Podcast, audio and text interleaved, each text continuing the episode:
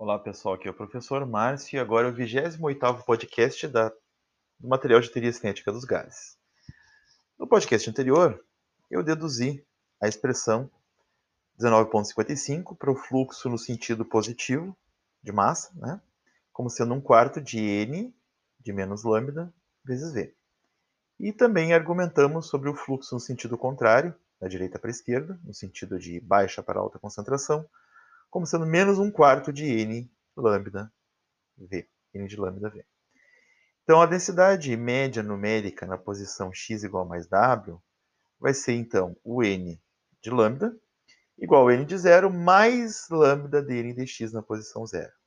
Essa expressão é o oposto da expressão 19.54, que dá a densidade média numérica e na posição x igual a menos lambda.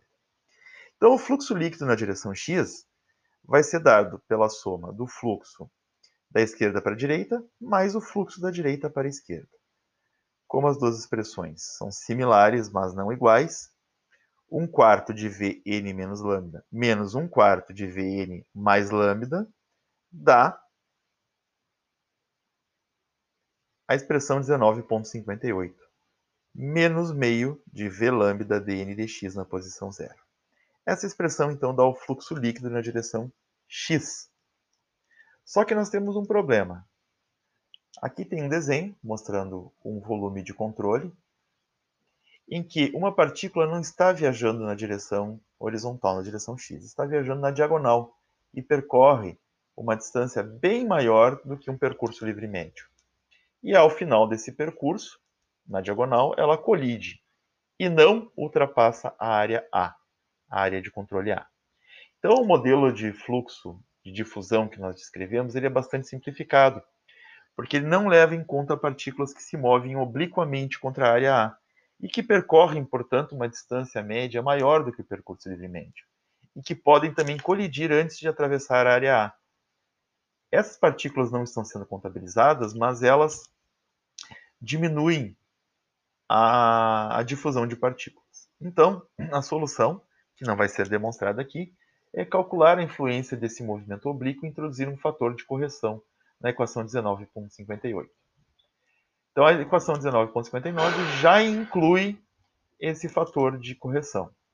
Então, o fluxo que antes era menos 1 meio, ele passa a ser agora menos 1 terço de lambda v dn dx na posição zero. Essa é a equação 19.59.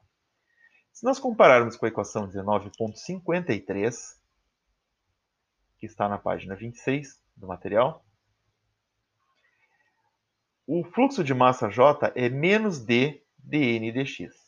Se observarmos a equação 19.59, menos 1 terço de lambda v dn dx.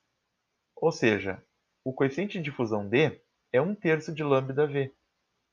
Então, nós agora sabemos estimar qual é o coeficiente de difusão e sabemos calculá-lo para um sistema. Se nós tivermos informações sobre a velocidade média das partículas e o percurso livre médio delas, nós podemos estimar o d. O d tem o significado físico de quanto maior ele for, mais rápido é o fluxo de partículas. Essa é a interpretação física dele.